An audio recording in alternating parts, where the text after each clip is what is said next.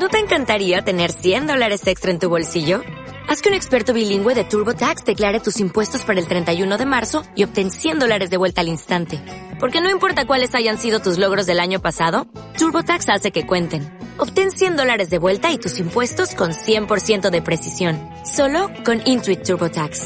Debes declarar para el 31 de marzo. Crédito solo aplicable al costo de la presentación federal con TurboTax Full Service. Oferta sujeta a cambios o cancelación en cualquier momento.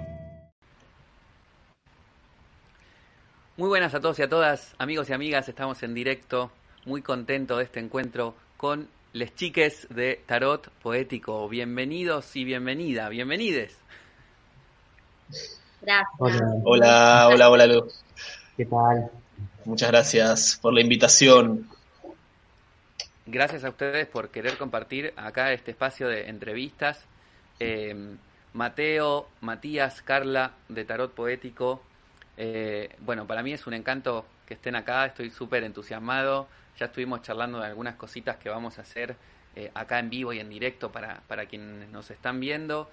Eh, y bueno, contarles que ellos están desde Argentina conectados con un proyecto que se llama, o no sé si llamarlo proyecto, con algo, que ya veremos qué es, que se llama Tarot Poético, en donde se funciona el tarot, la poesía, el teatro, eh, la cuestión de la improvisación, eh, hay muchos, muchos lenguajes ahí que se encuentran eh, y que además, no sé, yo creo que es como un, un, espacio bastante, bastante revolucionario dentro del mundo del tarot y me encanta, me encanta que suceda eso, así que nada, es, vamos, a, vamos a dejar que hablen ellos, que nos cuenten ellos de qué se trata.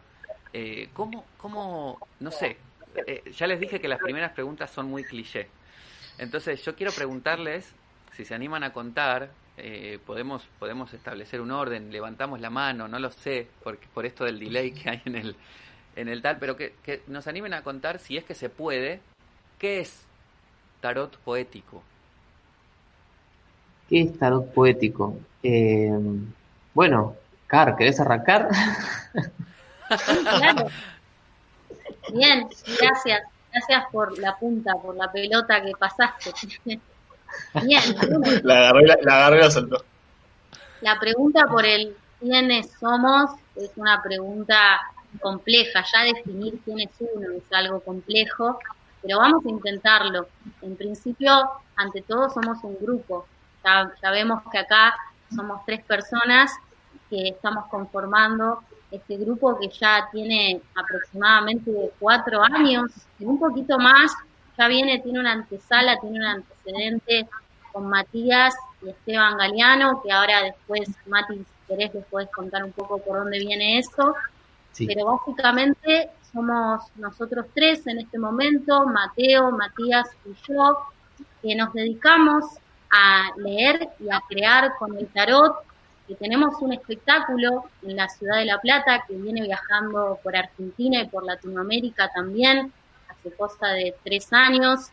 Y bueno, lo que hacemos es eso, ¿no? Leemos el tarot, leemos la baraja ante un público cuando hablamos del espectáculo, de este encuentro escénico que somos, eh, cuando hacemos ese, ya, ya, ya, ya lo extraño, ¿no? En tiempos de cuarentena nos pasa que tenemos ganas eh, de estar ahí, de seguir cada 15 días subiéndonos al escenario y de componer mensajes, porque lo que hacemos es componer mensajes con la baraja, haciendo fusión de estos tres lenguajes, que son el tarot, que es la poesía y que es el teatro. En tanto grupo, bueno, entonces nos dedicamos básicamente a eso, ¿no? Creamos con el tarot, creamos con la baraja y lo hacemos desde estas, artes, que son la poesía, que es el teatro, mediante la improvisación en el caso del espectáculo. ¿Cómo sigue eh, en líneas generales, lo que sucede cuando alguien va a ver tarot poético, va a ver el espectáculo, la obra, es eh, leemos el tarot, interpretamos las cartas que saca, la pregunta que puede hacer, entendemos a la persona que pregunta o, saca cartas como un disparador para hablarle a toda la gente, ¿no? No, no es muy personalista, ¿no? Sino que entendemos que todo lo que sucede es para todo el público y junto con Mateo, conforme vamos hablando de las cartas y construyendo sentido. Carla, que es eh, oficialmente la poeta del grupo, es quien va improvisando poesía de lo que vamos hablando, de las cartas que salen y de lo que habla el público. Entonces, cada lectura se remata con una poesía improvisada. Y en otro momento del espectáculo, eh, la persona directamente saca cartas y nosotros, en lugar de hablar o de escribir, pasamos a la acción y representamos una escena donde ponemos en juego las dinámicas de los arcanos. Brutal, maravilloso. Les recordamos a la gente que están viendo que en Argentina todavía eh, están en cuarentena, tercer mesecito de cuarentena. Entonces los chicos, este espectáculo que hacen en vivo y en directo, ahora mismo no está sucediendo así, pero hay alternativas, ¿no? Contanos un poquito, Mateo, qué están haciendo. Sí, digamos que la cuarentena obviamente nos quitó este espectáculo, pero también nos, nos potenció otras áreas que nosotros ya veníamos desarrollando desde el grupo. En principio que tienen que ver con la docencia, o sea, nosotros veníamos dando clases, comenzamos grupalmente a dar clases el año pasado, eh, cada uno también tenía su experiencia personal desde antes y con, con este proceso que se da de confinamiento, bueno, hay, hay como toda esa energía que nosotros poníamos en el espectáculo, de algún modo empieza a canalizarse. Por un lado, en dar clases, que pasamos a lo virtual, como muchísimos otros docentes pasan a lo virtual.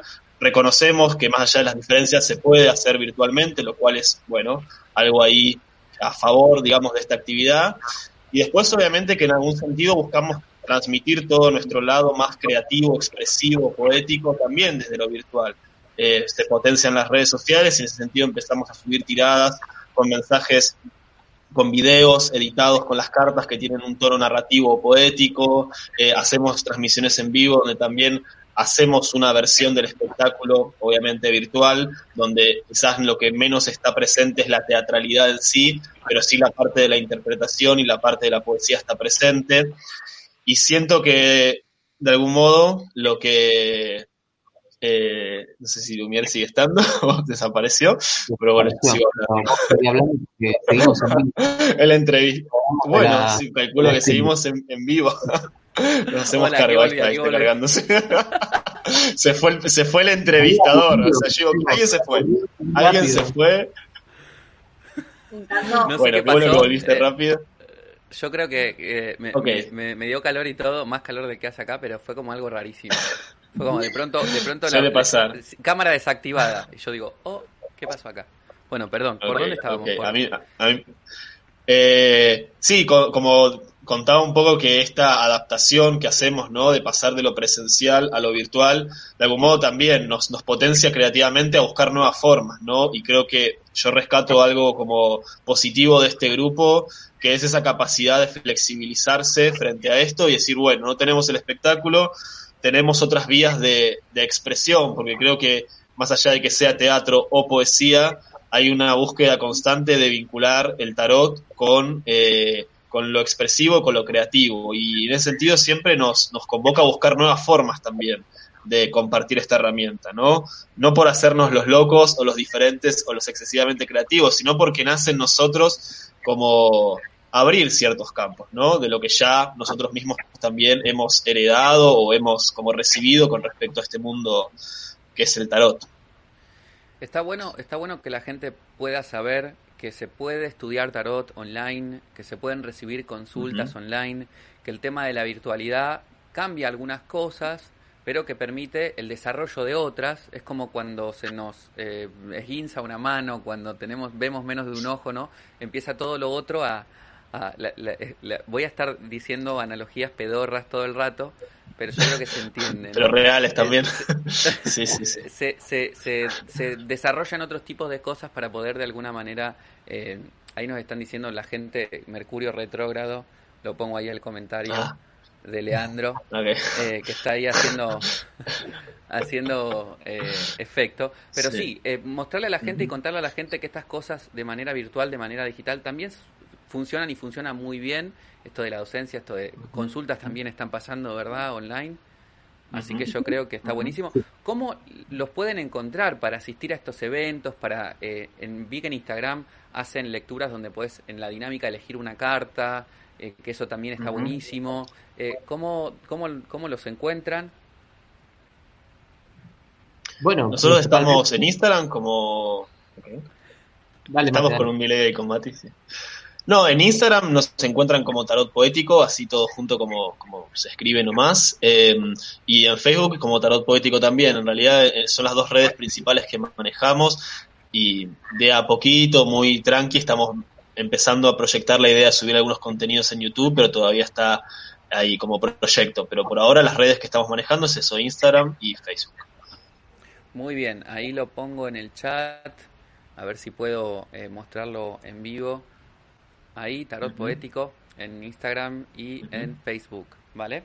Eh, bueno, contarnos un poquito, eh, me gustaría que nos cuenten un poquito, resumidito, de dónde viene cada uno, quiénes son cada uno, si se puede, porque ya sabemos que esto de definirnos es como un poco imposible, pero al menos si no, si no nos podemos definir, eh, ¿qué cosas aprendieron o qué les, qué les llevó a conectar con el tarot y que después de alguna manera les conectó a, tarot poético?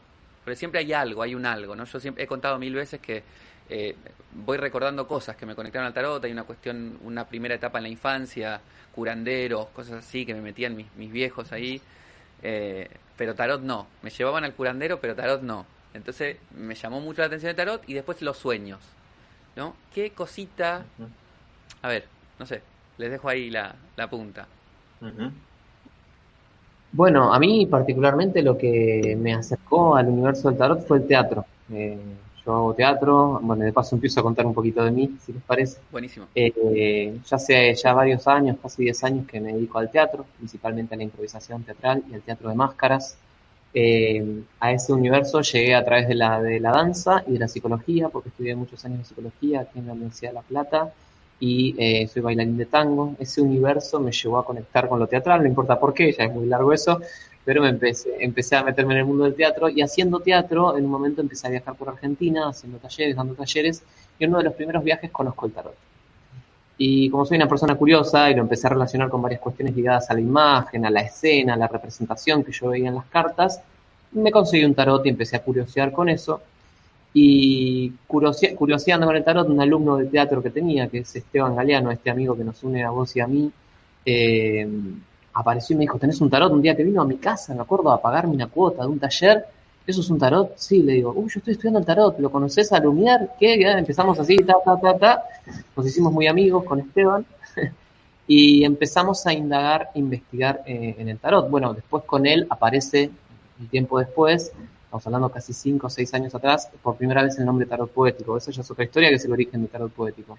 Pero mi acercamiento en relación al tarot ya venía del lado de lo artístico, porque lo conocí más por sus vínculos con lo simbólico, con, la imagen, con lo artístico, con la ilustración, con la historia, y con esa cuestión que ya a mí me llevaba a pensarlo en términos escénicos o de juego escénico, que cuando lo conocí a Esteban y me mostró Jodorowsky, Marian Costa, toda la cuestión poética que, que venían en sus libros, eh, y él que escribía poesía, automáticamente se fue configurando por ese lado. Después en el marco de todo eso era, bueno, el tarot también se tira y se comunica algo y de golpe se genera una situación en la que empecé a, identificar cosas que yo quizás había visto en psicología, en teatro, en otros ámbitos, de golpe en un nuevo espacio que me parecía muy interesante em, y rico, en, rico en símbolos, rico en juego, en combinaciones. Así que esa fue la forma en la que fui entrando en ese mundo. Em, Súper polifacético. ¿ah? El tarot también, pero digo, en, tu recorrido no hay muchas, hay mm. muchas cosas que tienen igual una confluencia que luego quiero hablar, porque yo creo que nos une acá un poco lo mismo a los cuatro en, en, en qué nos conecta al tarot, creo yo, ¿eh? a riesgo de equivocarme, como diría el Don, ¿no? Eh, según lo que yo sé hasta cierto punto y arriesgo de equivocarme. ¿Quién, quién, este, quién, quién nos cuenta más cosas? No sé si terminaste, Matías, yo te corté ahí. Eh, yo traté de ser escueto, así que sí, terminé. Vale. Bien, perdón, ¿eh? Bueno, continúo. Eh, Sí, me, siento un poco similar, obviamente con mis particularidades en, ese camino de vinculado por un lado con lo artístico. Digo, yo mi primera aproximación a lo, a lo, artístico, a lo poético, fue el teatro también desde niño y, eso continuó toda mi vida hasta el día de hoy y de algún modo el teatro en mi vida llega no solo como una vía artística, sino como una vía para mí, desde incluso la adolescencia, como una búsqueda de encontrarme a mí mismo, ¿no? Y creo que esa punta que en mi vida llega con el teatro después se empieza a expandir en búsquedas más internas que, tienen mucho que ver con mi llegada acá a La Plata a estudiar. Yo vine a estudiar cine en realidad hace 10 años. Yo, yo, yo, nací en España, nací en Valencia. Eh, pero me crié en Bariloche, mis padres son argentinos, sí.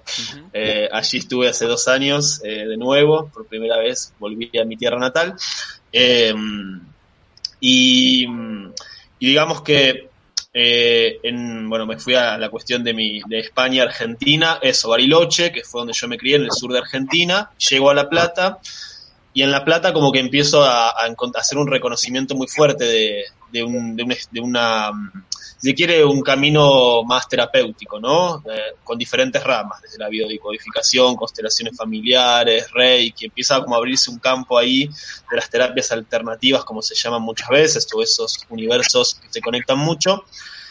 Y como yo estudiaba cine, obviamente marco al referente que también nos, nos involucra este, al grupo también, que es Jodorowsky en su momento, ¿no? El, el, cineasta, entonces lo primero que me pasó cuando estudiaba cine fue ver sus películas, las viejas, las primeras, La Montaña Sagrada y esas. Me impacta su universo simbólico, surrealista, eh, ¿no? La Montaña Sagrada aparece el tarot. Y como yo venía ya con esta búsqueda, sobre todo vinculado a lo familiar, estaba haciendo mis estudios del árbol o desde la constelación y desde otras áreas, veo que también ahí conecta mucho ese campo, aparece el tarot como la gran herramienta con la cual eh, tanto él como Marian Costa trabajaban eso, y sus hijos y todo. Entonces digo, bueno, ¿qué pasa acá? Y me pasa lo mismo un poco que creo que compartimos ahí con el grupo y como vos también decías, los cuatro, ¿no? Como sentir que además no dejan de ser una obra de arte esto, no dejan de ser imágenes, no deja de ser un vínculo con algo eh, poético también, ¿no? O algo sugerente, algo simbólico. Eh, y así fue, así fue varios años hasta que, bueno, en el camino primero yo, bueno, debo decir que en mi camino, en este camino, eh, tu aparición Lumière fue importante también, porque fue un momento donde yo digo, ah, este chico que está ahí sacado, leyendo el tarot, dando talleres, se va a España, que tiene como mi edad, me sentí muy reflejado en tu, en tu energía de, ir hacia adelante con esto, y me acuerdo que me hice una lectura y me dijiste, ¿y vos te dedicás al tarot? Y ahí fue una de esas preguntas que me quedaron, como no me dedico al tarot, pero hace mucho que estudio el tarot y como eh, creo que fue una bisagra ese año de decir voy a empezar a, a, dedicarme a esto. Y bueno, y justo casualmente o no casualmente también me encuentro con Mati, empezamos a estudiar con Matías, con Esteban y toda la historia que contó Matías es un poco la misma, ¿no? Después aparece tarot poético y ahí es esta nueva etapa. Es loco porque yo como que estaba despegando justo en ese momento. Si no hubiera sí, estado ahí, a... que lo sepan que hubiera ¿Te estado conocí? ahí. seguro, recuerdo, seguro que sí, haciendo la, ah, haciendo la música del espectáculo. Recuerdo un grupo de WhatsApp muy bizarro, muy bizarro. Eh, esto, todavía ah, participo, estoy ahí, pero nunca escribimos más nada. Psico, psico no sé qué. Psicodios. Psicodios. Estábamos una psicóloga, eran vos y yo, y yo no te conocía, y subíamos material ahí y nunca pudimos juntarnos. Me acuerdo de eso. Psicodios era, ¿no? Psicodios, con la estrella. Psicodios, algo así. Algo así. Ay, Qué fuerte, las bueno, cosas que uno hace. Las cosas que uno hacía también. Bueno, pero que, que nos llevó hacía, a, a, sí, sí. a, esto, a esto, ¿no? Carla, guapísima sí. Carla. Bueno, eh, historizar, ¿no? Eh, recuerdo mi infancia, recuerdo que alrededor de mío y de mi familia siempre hubo juegos de La baraja española era un clásico, la baraja de póker con mi papá que se juntaba a jugar póker todos los fines de semana, que lo sigue haciendo ahora por internet. Mi abuela también tenía sus reuniones con las amigas los juegos de azar, la lotería aparecían ahí recurrentemente. Yo vengo, nací en La Plata y vengo de una familia con tradición italiana muy fuerte. Eh, siempre nos, nos reunimos hasta el día de hoy, abuelos, tíos, tías, mamá, papá, hermanos, hermanas, y jugábamos a las cartas. Y en particular en la casa de mi abuela había cartas había libros de poesía y había música.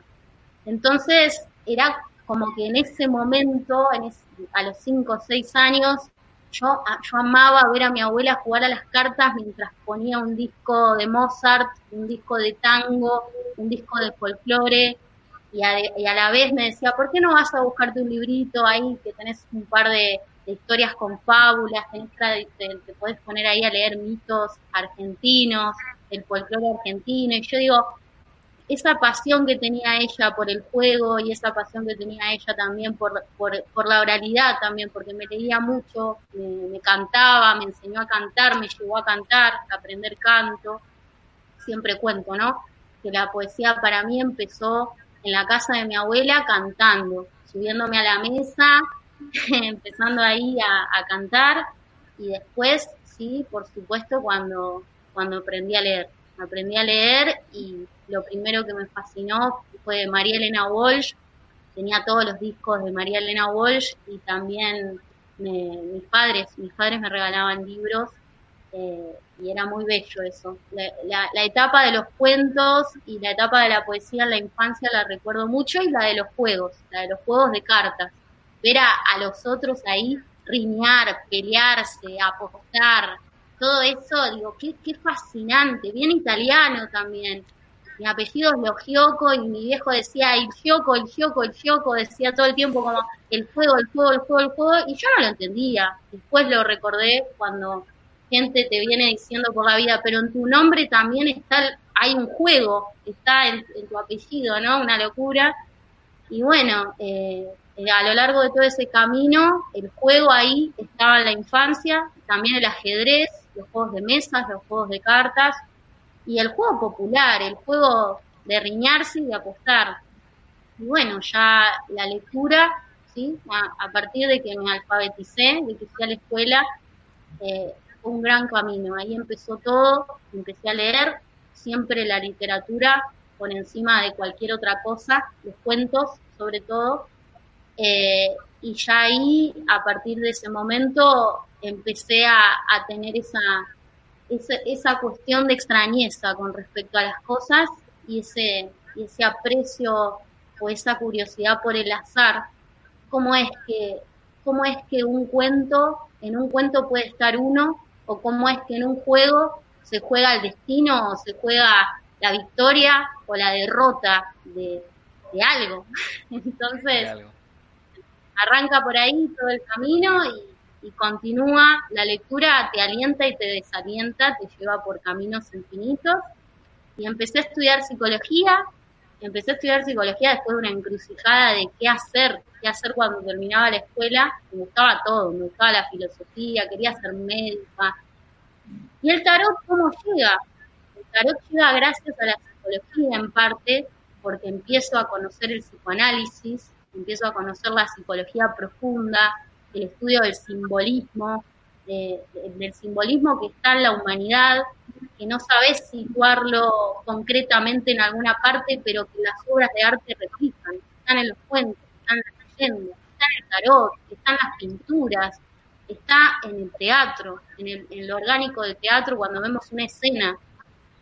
Y, y bueno, apareció Jodorowsky, apareció el cine, me gusta mucho el cine y y apareció Jodorowsky en, esa famosa película que ya nombró Mateo, que arranca diciendo el tarot te enseñará cómo crear un alma y yo ahí entré en una. En, inglés, ¿no? Súper raro ese. The tarot will teach you to create the soul. ¿Cómo? Era, ¿cómo? ¿Qué pasó acá? Y además la escena fantástica, fantástica a mi criterio de, de empezar a deformar la realidad o lo real creando ahí algo que, estuviera, justamente burlando lo lineal, lo lógico, lo racional. Y bueno, yo venía del mambo de la academia, que lo amo, es un mambo que, está cerca mío o, del que participo activamente, y, y, apareció esta otra mirada, ¿no? Y el tarot, que tiene algo que no necesariamente es racional, que es más analógico, que es más del juego, que a la vez se puede directamente concebir como un medio de proyección, puede despejar algo de uno, uno puede encontrar algo de misterio ahí en su origen. Por supuesto que me puse a investigar, a leer, a estudiar. Y lo de la poesía parece también un poco como, como una brecha de caminos que empiezan a construir, porque al comienzo el tarot para mí fue un libro de estudio, un juego, un juego que tenía el parecido de esas cartas que andaban dando vueltas en mi infancia, no dejaban de tener esa, esa parentalidad, esa familiaridad. Y cada vez me atrapaba más, me atraía más, y el simbolismo, porque es que hay tantos tarots y todos conservan una estructura parecida.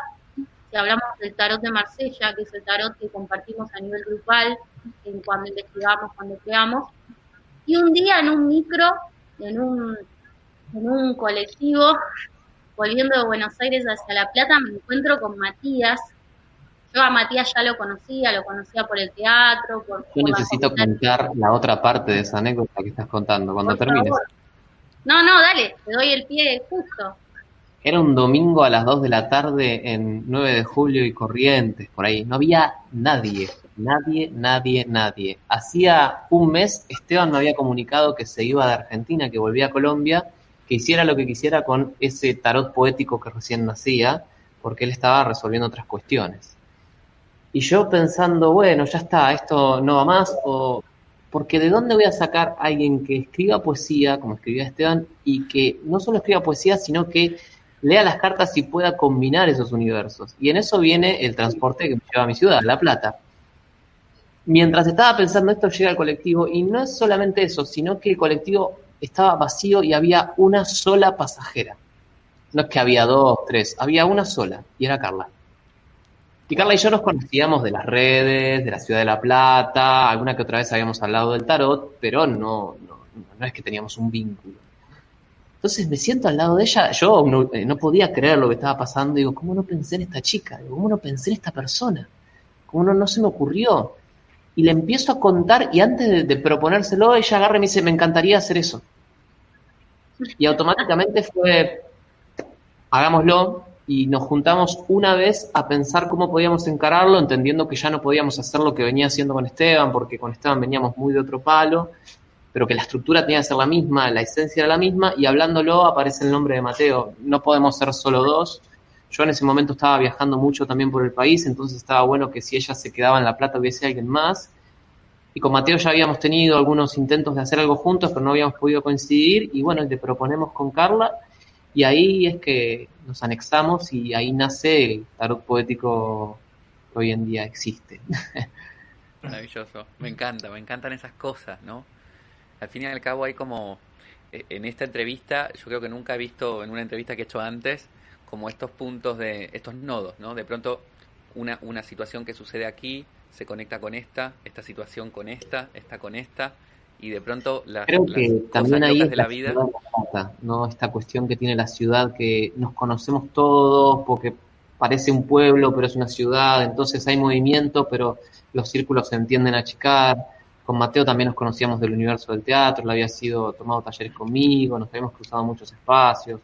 Entonces, había algo ahí que estaba dando vueltas en ese momento. Había un encuentro, ¿no? Eh, mm. bueno. Estaba latente. El, tarot los encontró o, ya es demasiado, ponerle demasiado mitología y, cuento a la historia, pero o romanticismo?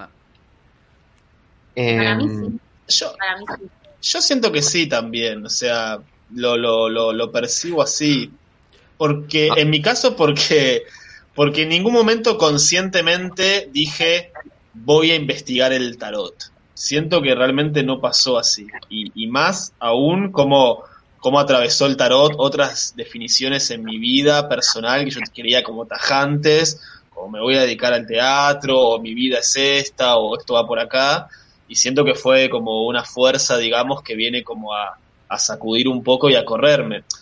Obviamente que es un poco y un poco, uno toma decisiones, uno conscientemente se involucra, uno racionalmente también entra ahí, pero sí, me gusta pensar que hay una, una situación que sucede más allá de uno, ¿no? Más allá de, de una decisión propia, digamos. Eh. Yo lo, lo, que puedo rescatar cuando ustedes me cuentan sus historias es que, eh, por ejemplo, puedo como unir un background, ¿no? Que un, un, backstage, o lo que está detrás, ¿vale?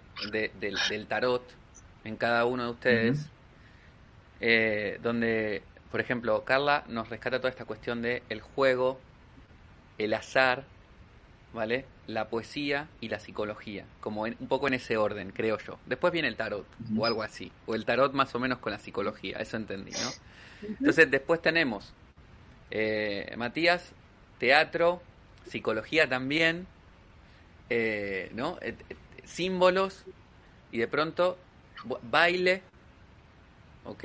Llega el tarot. No hable de fotografía, imagen, imagen. Mm. Entonces está esta cosa del juego en el teatro también, muchísimo, ¿no? Y Mateo también, Mateo teatro, Mateo terapias, hay una cuestión ahí de lo terapéutico detrás este, eh, un camino, un camino que cada uno hace como en, una dirección eh, propia y de pronto esos caminos se cruzan y, el tarot es, un, es, ese, ese, cruce. Me acabo de dar cuenta que las, casas, las cartas que saqué al azar son ustedes, tres. A ver. A ver, ¿cuáles serían? ¿Cómo sería el loco, el mundo, el carro. Tarot poético. Ah. Bien, está bueno, sí, sí. Aparte nosotros con Matías tenemos mucho el lemat, ¿no? Matías, Mateo aparece ahí y, Carla Logioco. Ajá, sí. El, juego ¿Cuál, cuál para vos es lemat y cuál es el carro? Cuando hace, hace mucho tiempo que con Esteban ya teníamos el nombre tarot poético, pero era solamente juntarnos a escribir poesías con el tarot en, en, en varietés, eso era en una gira que hacemos por Argentina con otro espectáculo que es un unipersonal de teatro eh, que se llama Lemat, en el que yo actúo, estoy solo, eh, y hago impro con el tarot. Estábamos en Mar del Plata y me dicen, che, está buenísimo esto que haces, que era como la clave de la gira, pero no tenés algo más para bar, algo más donde leas las cartas, ¿no? Donde uses máscaras, no donde actúes, sino que vos le leas la carta a la gente, así como me, lo tiran aparte, así como, ya tirar el tarot, como con esa actitud. Y yo, como todo conflictuado, un día de lluvia, me acuerdo, pero lo tengo presente, llovía torrencialmente, le digo a Esteban, ¿quieren algo para bar? O sea, más allá de que esta gira tiene esta obra, tenemos que tener algo extra. Para bar. Algo, algo, algo así, algo más. Y le digo, Esteban, ¿qué podemos hacer con el tarot? Y Esteban me mira y me dice, no sé, Mati, yo, yo, yo solo puedo escribir poesía. Y yo me lo quedo mirando y digo, ya está. La ficha fue, ya está. Yo leo, vos escribís yo me encargo del público. O sea, yo hago, hago lo mismo, hago teatro, sigo haciendo teatro. y vos improvisás poesía. Y ahí apareció el germen. Qué bueno, qué bueno. Sonó un timbre en esta casa. El, En el germen sonó el timbre. Matías está de noche. sí, sí, sí. También pensaba eh, con la pregunta de si el tarot nos encontró en lo serio, si en todo caso si hablamos de un juego, de un lenguaje, en lo serio que es en un punto. Digo, hablamos de juego y eso no le resta importancia al juego. No es que el juego es mero entretenimiento. Y ahí de vuelta empiezo, empiezo a linkear el costado terapéutico del que viene Mateo, el costado teatral del que viene Mati, el costado del que venía yo, que era simplemente reflexionar con las cartas desde lo que pudiesen espejar o pudiesen proyectar. A mí mucho de lo que me empezó a llamar la atención era la potencia plástica de cada imagen y de toda la, baraja en su conjunto, más allá de que ya tenía un antecedente de atracción por los juegos, a mí los juegos de mesa y los juegos de cartas siempre me llamaban la atención, y, y bien esta, esta noción de lo serio en el juego que se plantea también en el espectáculo, que la planteamos así, porque si bien improvisamos, partimos de configurar un encuentro ahí. Es un encuentro que se da con otros ¿sí? que llegan al espectáculo, que posiblemente no vengan más, eh, en donde abrimos, abrimos un juego y proponemos reglas ahí, proponemos reglas para improvisar, hablando un poquito del espectáculo también, en donde no es solo, bueno, eh, Esteban improvisaba poesía y, Matías se encargaba de dirigir al público, sino que también lo, trae, lo traemos en, este, en esta configuración que fuimos desarrollando grupalmente el estrés, empezamos a traer al público a partir de, temas y de preguntas que ellos les sugieren al tarot. yo creo que el tarot es el juego y es el artífice también en ese sentido, porque nos permite entrar en ciertas reglas para crear. Muy bueno.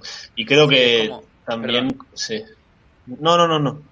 No, como acotar también que tanto en lo personal como en lo grupal, creo que hacer la confluencia de lenguajes, digo, ¿no? La poesía, el teatro, el tarot, eh, y todas las ideas que empezaron a brotar como estos nodos que vos nombrabas, eh, yo al menos en lo personal y grupalmente también, eh, nos genera conflictos también a veces encontrar esos puntos de unión, digo, ¿no? O sea, hay como, hay trabajo, hay repreguntarse constante, hay rever, porque digo, a veces te vas muy por el lado, por ejemplo, no en el, espectáculo, muy por el lado del teatro y abandonás, no el tarot, por decir algo, ¿no? De pronto, che, estamos, entonces hay tironeos de fuerzas también para un lado, para el otro, y, eso a mí también en lo personal me pasó en un momento, ¿no? Creo que tarot poético, en mi caso, también viene como a permitirme hacer esa, esa comunión, digamos, esa confluencia de lenguajes, pero quería como compartir un poco eso, ¿no? Que esto que ahora nombramos nosotros tan como, ah, qué lindo mezclar esto con esto y ya, como si fuese, ¿no? Como una ensaladita que uno hace eso.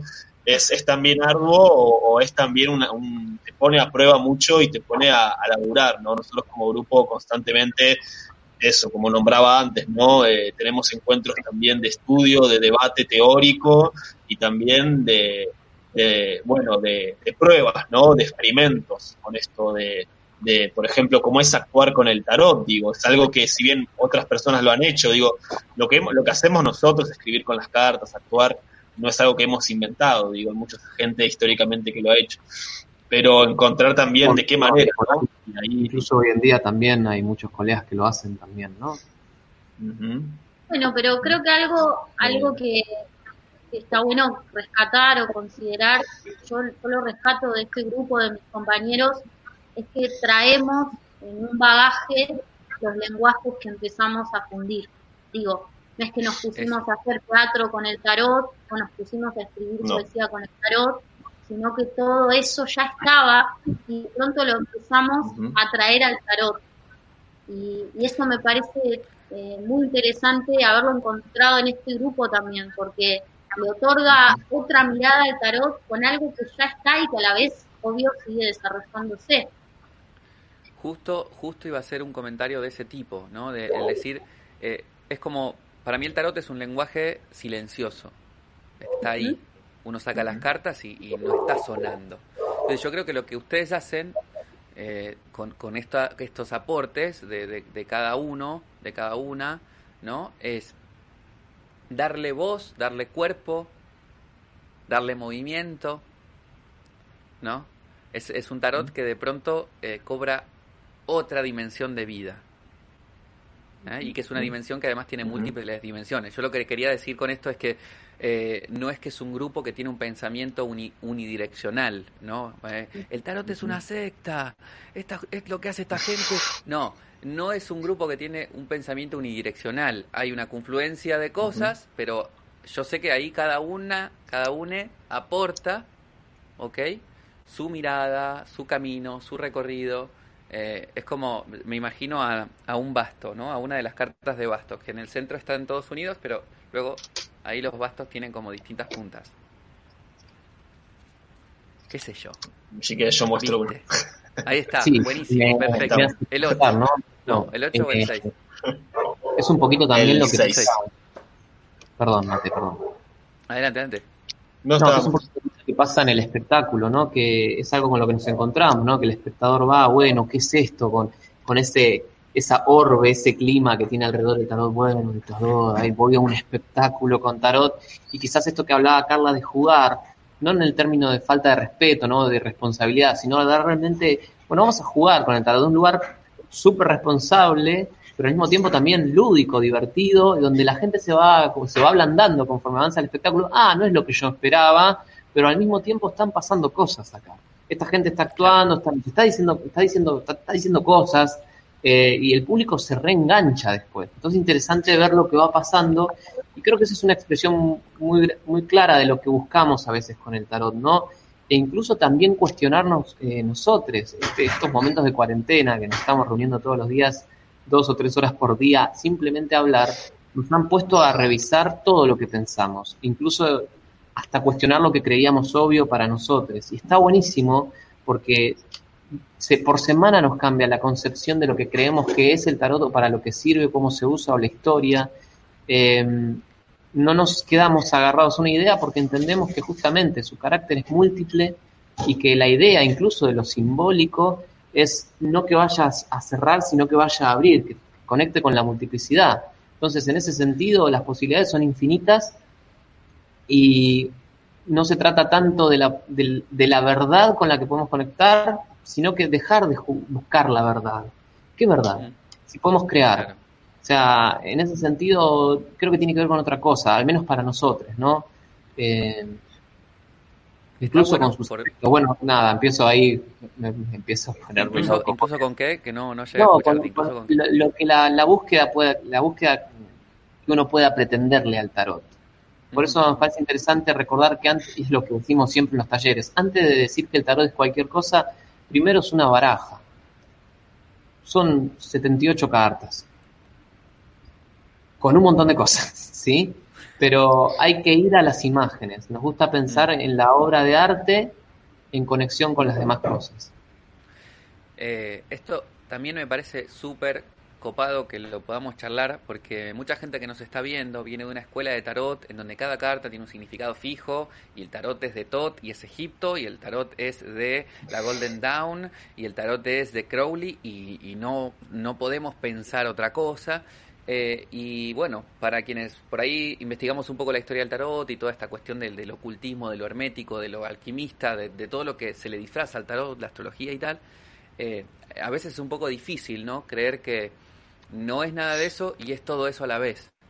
¿no? ir a ese, a ese origen lúdico del, del, tarot, incluso hasta pedagógico del tarot, eh, pero, pero también esta cosa de, no buscar la verdad, esa verdad que es esta forma de leer tarot y, esos radicalismos que rodean muchas veces a, a estas mancias, a estas cosas, eh, y, pensar más bien en, en, una apertura, ¿no? en el mundo de posibilidades o el, o el universo de posibilidades. Sí.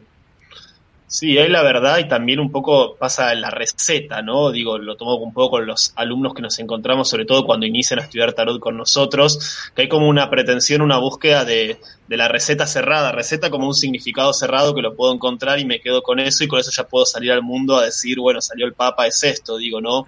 Que no es algo que suceda por, por pereza sino que sucede por la tradición también de la que viene el tarot y que nos, todos nos ha llegado, de que culturalmente y folclóricamente se piensa eso el tarot, ¿no? Como que de algún modo tiene las imágenes ya inscriptas en sí mismas esa, esa receta. Entonces, es un proceso interesante y que también como docentes buscamos acompañar muchísimo, como sobre todo cuando la gente comienza, ¿no? Y quiere comenzar con nosotros también, que bueno, es una, los que comienzan a estudiar tarot con nosotros comienzan desde una perspectiva capaz particular, ¿no?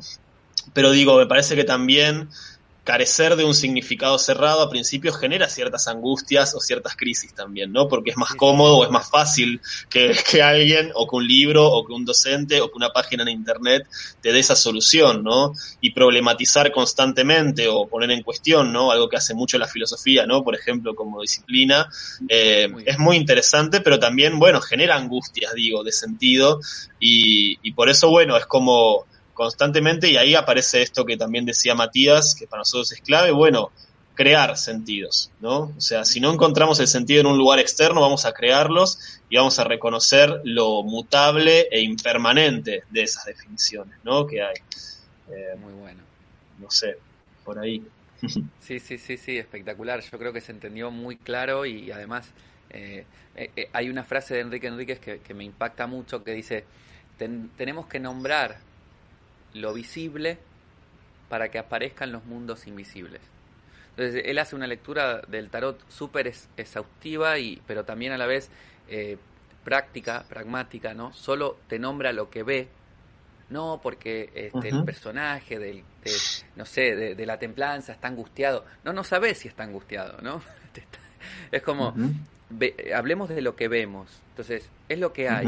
Y de pronto, todos estos mundos invisibles, que es el teatro, la poesía, eh, la sanación, no sanación, no vamos a usar esa palabra, vamos a usar el... sí, usémosla, tampoco está vedada. Puede, puede pasar que alguien entre en un proceso, puede pasar que alguien entre en un proceso de sanación, pero podemos hablar más que nada de... Sí, sí, es que puede pasar. Personales, terapéuticos.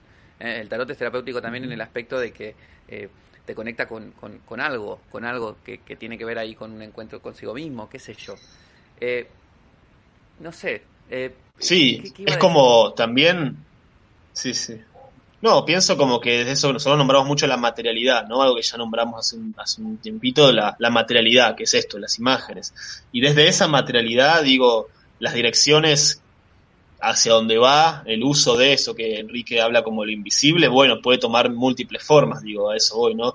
Por ejemplo, digo, lo terapéutico, la sanación, puede ser o un resultado por algo casual que sucede, o también puede ser una búsqueda puntual, pero nosotros no podemos nombrar o definir el tarot es terapéutico, o el tarot es una herramienta de sanación. el tarot es el tarot. Ahora, si vos lo querés emplear para esos fines, es posible que te ayude, que te estimule, que te potencie ese proceso que se da y que el tarot siempre tiene como esa, creo yo, como esa posibilidad de ser potenciador de cosas también, ¿no? Como que viene a impulsar movimientos que suceden antes también y después, pienso yo, de la aparición de la baraja. Buenísimo.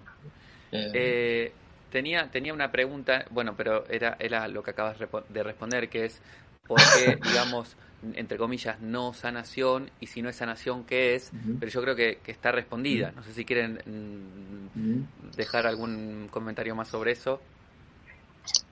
Creo, creo que tiene que ver con un, digamos, con un, eh, a nivel grupal, eh, con qué palabras nosotros resonamos más o menos, o, nos gustaría quizás aproximarnos a cierta definición. Y hay ciertas palabras que creo, eso es algo capaz personal también, pero creo que lo que compartimos los tres, digo que es, o nos quedan un poco grandes, o pretenciosas, o ajenas ya, ¿no? Digamos, como, porque digo, si hablo de sanación, se da por entendido que si alguien viene a una lectura de tarot con nosotros, va a sanar alguna herida, va a sanar algún trauma, va a sanar algún proceso de su historia. Y sería como un poco vender humo, digo, ¿no? Porque ahora si pasa, o sea, digo, por eso decía que, por eso decía tampoco vedar esa palabra, digo, ahora si la persona vino y por tal cuestión sincrónica, a las dos semanas le pasó tal cosa o la lectura le ayudó y hizo un proceso de sanación, bienvenido sea, pero no es algo con lo cual nosotros podamos por eso capaz estamos más a la reflexión, ¿no? Bueno, a través de la lectura esta persona puede, tenemos la posibilidad de reflexionar sobre algo, pero entendemos que es un acto creativo leer las cartas, es un hecho creativo.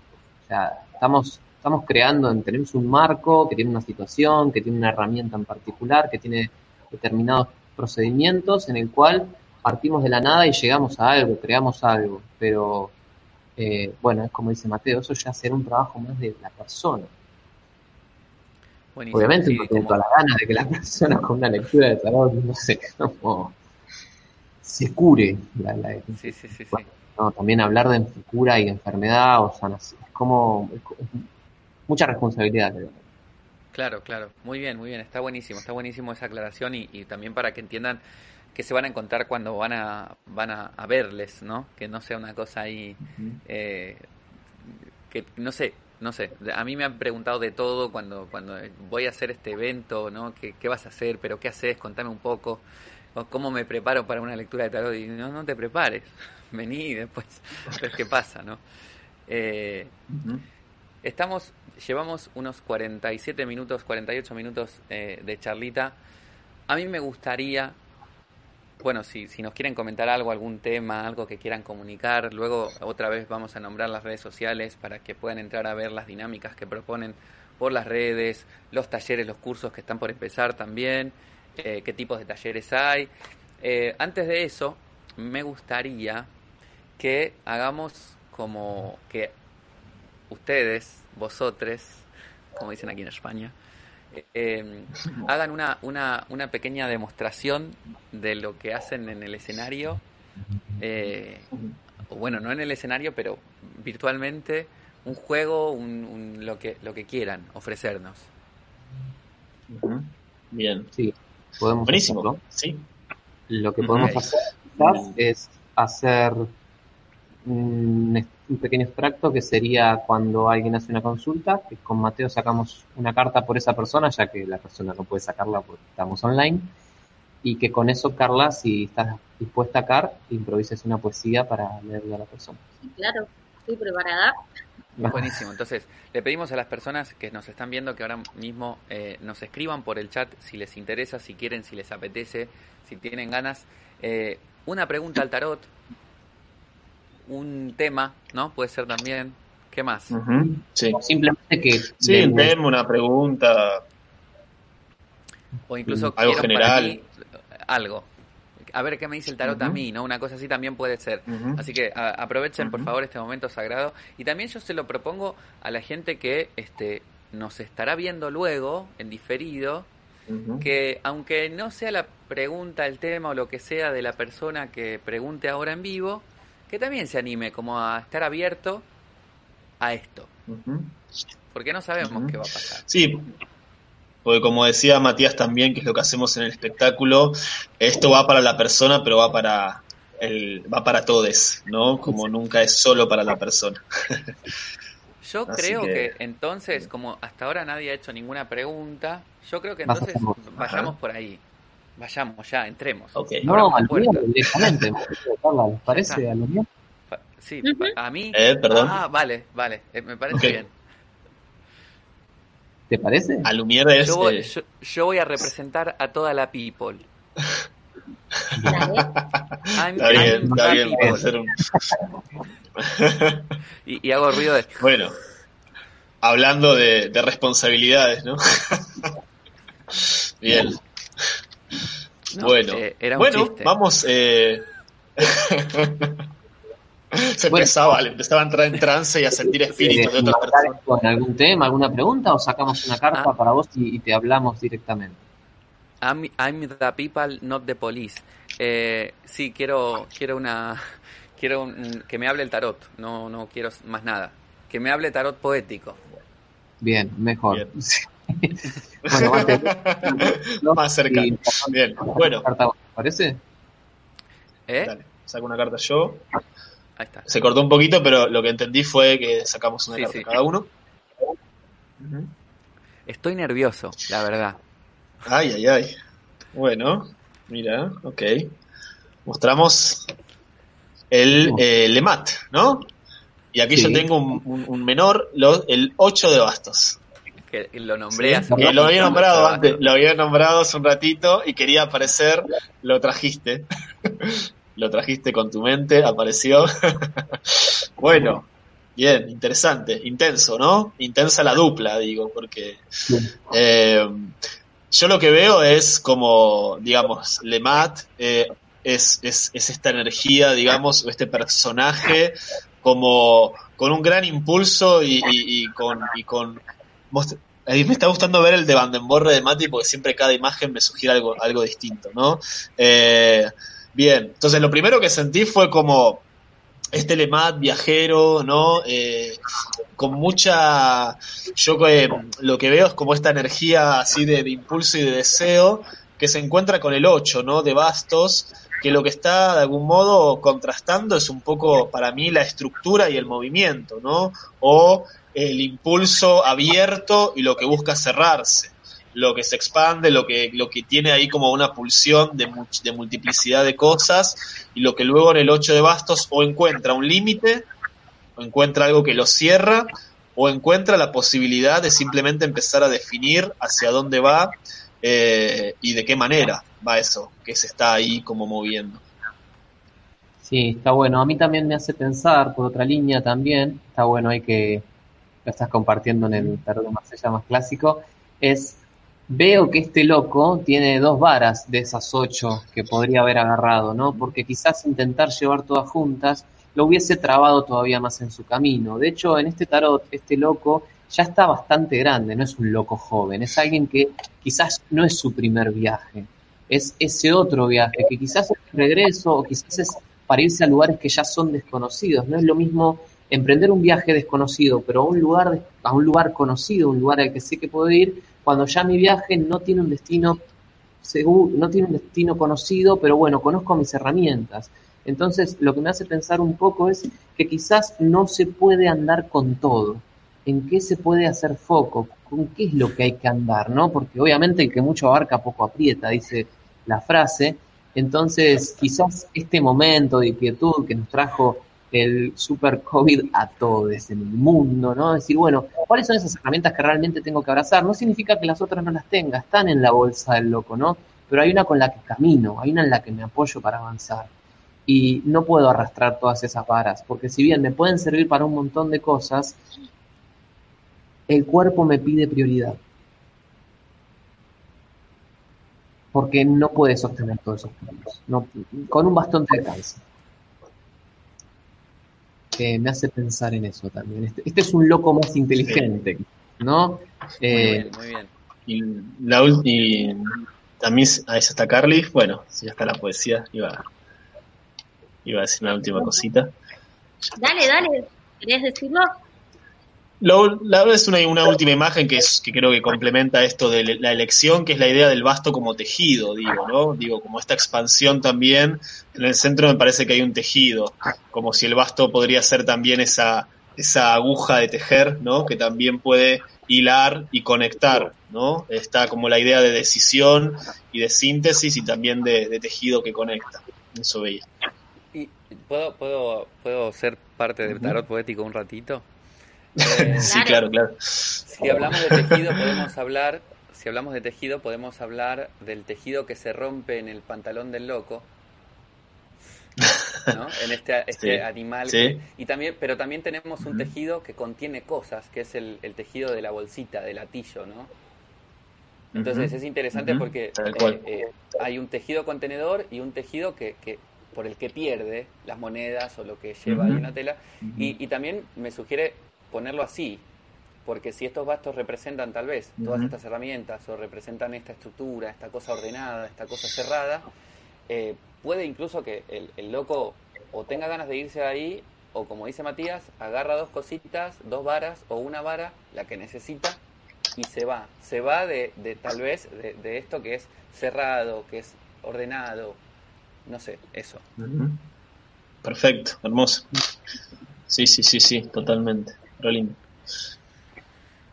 Bueno, un poema para ti. Vale, estoy estoy súper emocionado, les cuento antes de, y, te doy el paso porque porque esto esto tiene que ver con varias lecturas previas de gente amiga y de estudiantes del, del, taller que siempre nos leemos el, el tarot entre nosotros que me vienen diciendo lo mismo. Entonces estoy como ya, es como otra vez, ¿no? Entonces estoy como súper conmovido, estoy conmovido. Así que voy a escuchar la, poesía con, como un regalo y espero que también la gente que nos está escuchando resuene y se conmueva conmigo. Calma en silencio acerca una pregunta que llueve sobre el mundo sin respuesta. ¿Dónde estamos el viento cambia su curso y a su manera sepulta el aire que ahoga. Algo no aguanta la verdad ni la última palabra.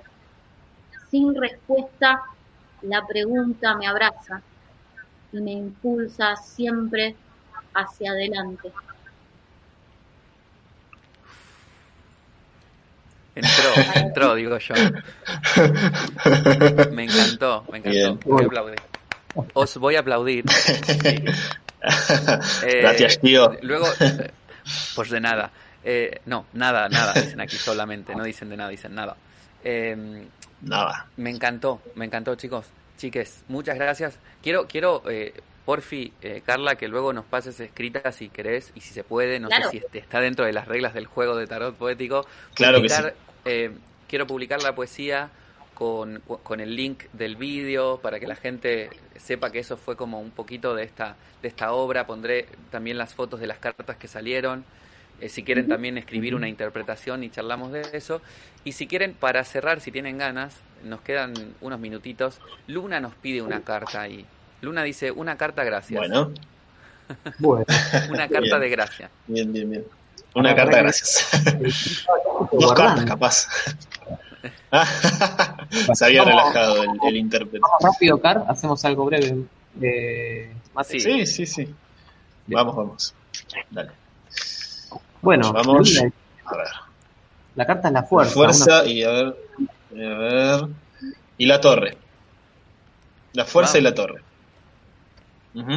Bien. Bueno, lo primero que pienso, perdón, Mate, agarré, me adelante. Agarre nomás, aga- Eh, agarre viaje. ¿Qué estructura es la que merece fortalecimiento eh, y qué estructura merece deshacerse, ¿no? Porque para mí la fuerza tiene esta estructura de torre, tiene este techo, tiene, tiene esta fortaleza, este fuego interno, pero que es orgánica y que es necesaria para poder desarrollar un deseo, pero hay otro tipo de estructura que no permite la expansión. Entonces hay una fuerza que permite la expansión y una estructura que no permite la expansión. No es que algo sea bueno o sea malo, sino poder reconocer en dónde poner el foco y en dónde ya no es necesario estar. Yo veo también como, siguiendo esa línea también, como algo de la expresión, digo, ¿no? Veo a la mujer de la, de la fuerza como abriéndole el hocico al león y ese rugido, ¿no? Esa expresión orgánica, natural, visceral quizás también, eh, que sale como esa llamarada de la torre, ¿no? Como yo imagino que el grito del león explota la torre desde adentro y hace como un dragón que saca ese fuego, ¿no? Y que libera un montón de cosas. Y en esa combinación de estas cartas me hace pensar en eso, lo que se guarda, lo que se contiene, lo que se reprime o lo que no se deja salir y lo que en algún momento, porque ya es necesario o porque es inevitable o porque es el deseo también, eh, es necesario que eso se, se exprese, se, se expanda y salga de mi propia interioridad. Muy chulo, Bueno, hay un haiku. Hay un haiku para Luna. Qué bueno. Vamos. Bien. Luna, para ti. El león feroz, apurando al tiempo, corre sin deseo. Me encantó. Chin, chin, chin. Eh, eh, otra vez, otra vez, otra vez. ¿Otra vez? Sí, voy a hacer como Bien. Fantino, pero para, para, para. Vos decís, no, mentira. Eh, por favor, otra vez, sí. El león feroz, apurando al tiempo, corre sin deseo. Yo también lo quiero poner publicado, escrito. Eh, me encanta. Sí, sí, sí, Chicos. sí, sí, sí. Me parece precioso el trabajo que hacen y me imagino que esto no es ni, ni, ni un pelín de lo que hacen en vivo, en directo, en, en- en el escenario. Este, así que les invito a... La potencia a del la- presente es otra. La potencia del presente es otra, Claro, los claro. tiempos que se generan, los cuerpos. los Pero aplausos, la el- el- el- las miradas, las emociones. Yo me imagino que hay gente que ríe, que llora, que, que se retuerce en el suelo, eh, con espuma en la boca. Que vomita. Porque sana. Chicos, les aplaudo. Muchas gracias. Muchas gracias. Bueno, muchas gracias. Espero que se hayan sentido cómodos. Eh. Estamos muy agradecidos. Bueno. de que hayas invitado, realmente. Muy felices. Muy agradecidos. estaba en los planes. Estaba en Bueno, y los Bueno, para la, Decir esto, ¿no? Lo que sí podemos decir es que más allá de la, eso, sí, que la, la presencia se va, pero lo virtual nos acerca también a sus tierras, por ejemplo, a España u otros lugares. Entonces, la invitación también a, a estas propuestas que vamos a compartir, que ya en julio arrancan, donde se abre, se abre al mundo entero y sobre todo a lo hispano, hispanohablante. Así que, bueno, ahí Matías, si querías compartir algo de eso, genial, como para Sí, que la gente sí, sepa de qué se trata. Nos pueden seguir en Facebook como Tarot Poético, Instagram como Tarot Poético, si no le escriben a Lumier, que nos conecta con nosotros, y que vamos a estar dando talleres, eh, clínica, este, estamos dando todos los meses, cambia la grilla de talleres, el mes de julio arranca Clínica de Arcanos Menores, eh, La Fábrica de Historias, que es un taller de escritura creativa y arcanos con Carla, y como viene siendo ya un clásico, la práctica de lectura de los sábados. Así que tienen esas tres propuestas y bueno, otras que van surgiendo en el camino. Bueno, también hay, lo- hay consultas, ¿verdad? Pasan consultas. Eh, Sí, estamos. Sí, las lecturas de tarot también que hacemos, donde también hay un poema personal que regalamos a la persona cuando termina la, la lectura de tarot. Entonces, también las lecturas que ofrecemos tienen un carácter también vinculado a la poesía y también se pueden, pueden acercarse a esa propuesta. Bueno, me encantó, buenísimo, muchísimas gracias. Ojalá podamos Muchísimas gracias. prontito otra vez en, en otro, poniendo un tema ahí y lo debatimos y lo ponemos en el medio y charlamos y, y proponemos cosas y, y jugamos con la gente y todas esas cosas que me parecen gen- genial. Luna responde mm, eh, wow, como el perro de la fuerza si es un perro, y dice muy bueno, gracias. Eh, pero si es un león, El perro, la- el perro aullando a la luna. Y, y manda un abrazo virtual. Bueno, Abrazo. Así que muchas, muchas gracias. Eh, nos vamos a quedar un ratito más con los chicos de Tarot Poético aquí en la, en la post sala eh, de, de tal y nos despedimos del, del directo a, a toda la gente que nos Bueno. está viendo por streaming. Un abrazo grande. Adiós. bueno, muchas gracias. Chau, chau, chau, chau.